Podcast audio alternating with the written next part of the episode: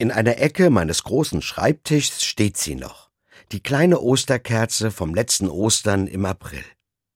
Ich kann mich noch gut erinnern, wie ich sie in der Osternacht an der großen Osterkerze in unserer Kirche entzündet habe. Danach habe ich sie auf dem Schreibtisch abgestellt und seitdem steht sie da, zur Hälfte abgebrannt, der Sommer hat sie leicht verbogen und etwas Staub hat sie auch schon angesetzt.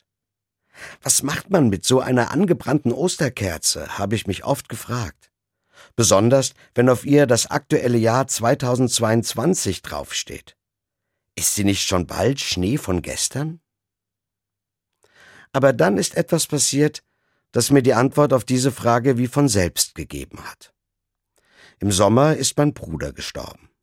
Das war und ist traurig und schmerzhaft für meine ganze Familie und mich.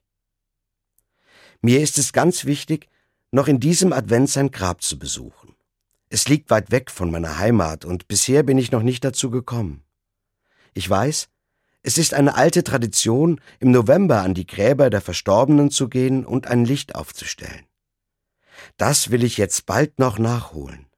Denn ich merke, am Grab meines Bruders ist der richtige Platz für meine kleine Osterkerze. Denn eine Osterkerze ist für mich mehr als nur ein normales Grablicht.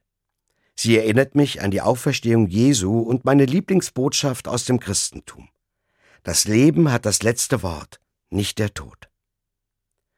Wenn ich also die kleine Osterkerze am Grab aufstelle, ist das ein echter Trost für mich. Sie sagt mir, ich vertraue darauf, dass mein Bruder jetzt bei Gott neues Leben hat. So macht diese kleine Kerze meine oft dunkle Trauer ein wenig heller. Und ich merke daran, Osterkerzen sind für das ganze Jahr gut.